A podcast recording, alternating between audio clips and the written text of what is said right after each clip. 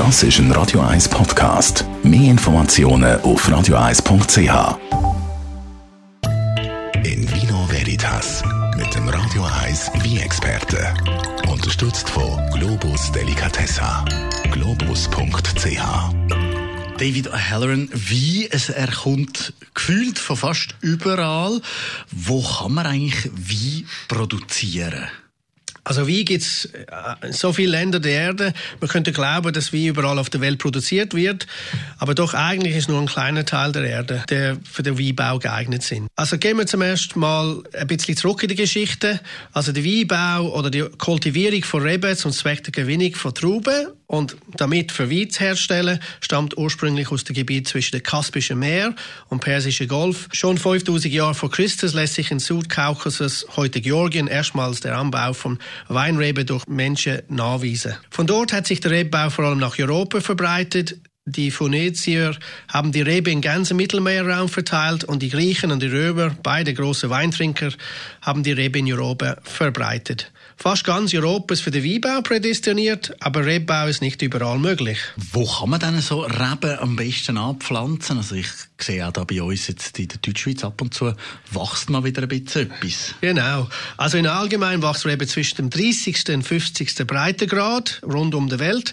Das ist eine Zone zwischen London und Kairo. Uh, nördlich davon ist es zu kalt, sodass die Trauben nicht reif werden. Also woher ich komme, in Irland, das funktioniert nicht so gut. Oder die Reben sogar von Kälte sterben können. Und südlich ist es zu heiß oder zu trocken oder zu feucht, damit es Schimmelproblem gibt. Auf der Südhalbkugel ist es natürlich genau andersrum. Dort reicht dieser Gürtel im Norden etwas bis Brisbane und Süden in, bis nach Neuseeland.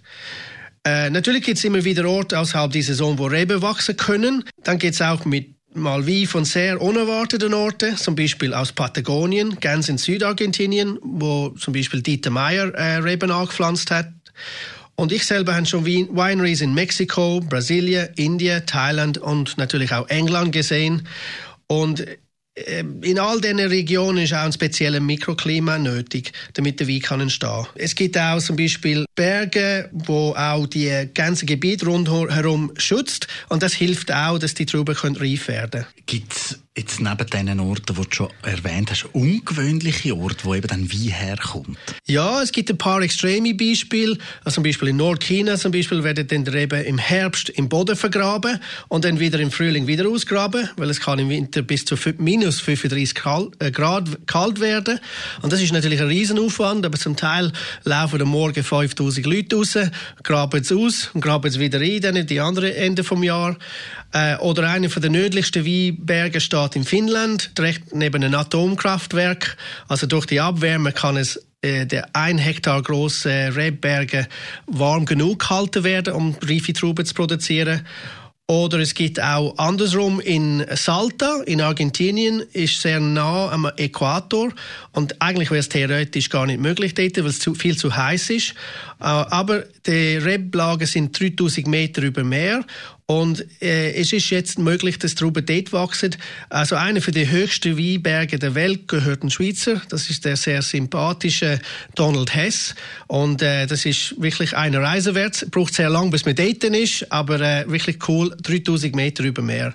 In Vino Veritas